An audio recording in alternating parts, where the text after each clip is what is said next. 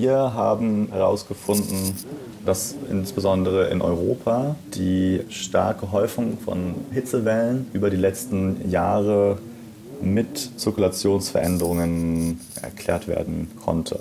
Die Veränderung der atmosphärischen Zirkulation, von der Dr. Kai Kornhuber, Geophysiker am Potsdam Institut für Klimafolgenforschung PIC spricht, betrifft den sogenannten Jetstream, eine Art Windband, das in rund 8000 bis 12.000 Metern Höhe die Erde umläuft.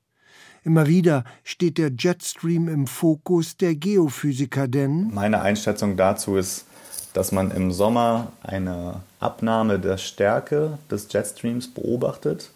Das heißt, die Winde werden schwächer und das könnte dazu führen, dass jetzt schon und in der Zukunft in bestimmten Regionen Wetterextreme zusätzlich noch verstärkt werden. Also obendrauf auf die einfache Erwärmung durch den Klimawandel um nunmehr genaueres zu möglichen Veränderungen am Jetstream herauszufinden, sind Wissenschaftler der Johannes Gutenberg Universität JGU in Mainz in einer Studie der Frage nachgegangen, ob sich in den letzten 40 Jahren generell etwas am Jetstream aufgrund der CO2-Erderwärmung verändert hat.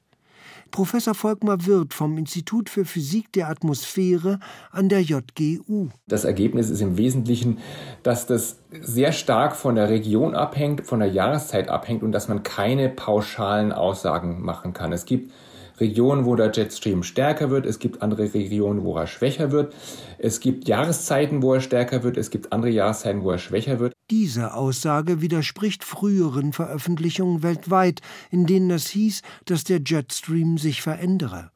Aber er verändert sich doch, man kann nur nicht pauschalieren. Mehr noch. Einige Veröffentlichungen beispielsweise haben behauptet, dass die Welligkeit des Jetstreams zunimmt.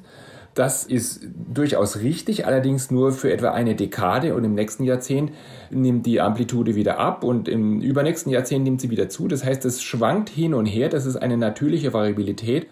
In der nördlichen Hemisphäre führt der Wissenschaftler aus, habe sich in den letzten 40 Jahren nichts signifikant am Jetstream geändert, anders in der südlichen Hemisphäre. Hier bewegen sich die Wellen schneller und nehmen an Geschwindigkeit zu. Doch stehen die Beobachtungen im Zusammenhang mit der Klimakrise? Man kann vermuten, dass weiter so bei der Emission der Treibhausgase, dass das tatsächlich den Jetstream verändern könnte. Auch wenn es nach dieser Studie erstmal nach Entwarnung aussieht, beruhigt zurücklehnen sollte man sich dennoch nicht. RBB 24 Inforadio vom Rundfunk Berlin-Brandenburg.